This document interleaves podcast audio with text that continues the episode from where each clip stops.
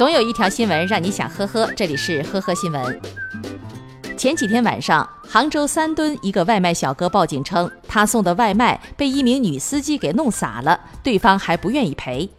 民警到达现场，女司机说她不是故意的。当时外卖小哥去取餐，把车停在了马路中间，他就下车把电瓶车挪到一边，结果不知怎么的，电瓶车倒了，车上的快餐就洒了。外卖小哥回来就堵停了他的车，要求赔偿这份十九块钱的快餐，让他觉得很委屈。最后在民警的调解下，十九块钱外卖费双方各承担一半。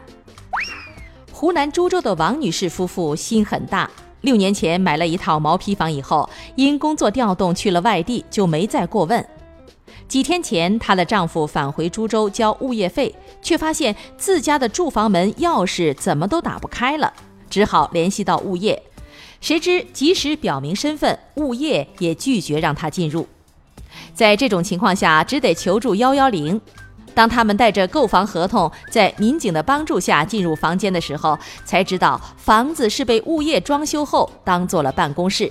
对此，物业回应称，六年来王女士欠了物业费一万多，多次想联系业主联系不上，占房办公是出于无奈。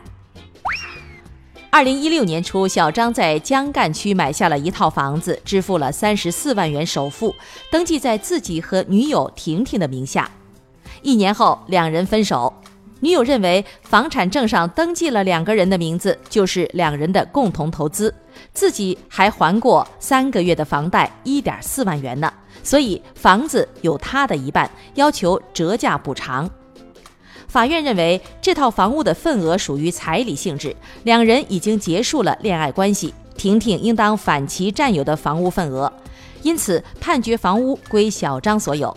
考虑到房子增值了八十万左右，小张支付婷婷房屋折价款三万五千元。杭州陈女士的女儿十岁，常常不写作业。八月十二号，陈女士督促女儿写作业的时候，发现暑假作业竟然一页未动，气得将女儿关在门外，任凭女儿怎么敲门都不开。而面对民警的劝说，陈妈妈态度强硬，就是不开门。这孩子我教不了了，你们带走吧。民警还有警情要处理，不能在门口耗一夜，只好在陈女士默许的情况下，将孩子带回派出所。早上八点再把女孩送回去，这下陈女士气消了，哎，气糊涂了，给你们添麻烦了，以后再也不这么做了。受台风利奇马登陆的影响，安徽宁国受灾严重。八月十三号，张某报警称，其为发动好友献爱心，建了一个爱心救灾群。女子舒某进群后，快速抢了六个红包，共计九百元钱。有人要求舒某退款，她直接退群。十五号，警方表示舒某被行政拘留，已退还九百元。感谢收听今天的呵呵新闻，明天再见。本节目由喜马拉雅和封面新闻联合播出。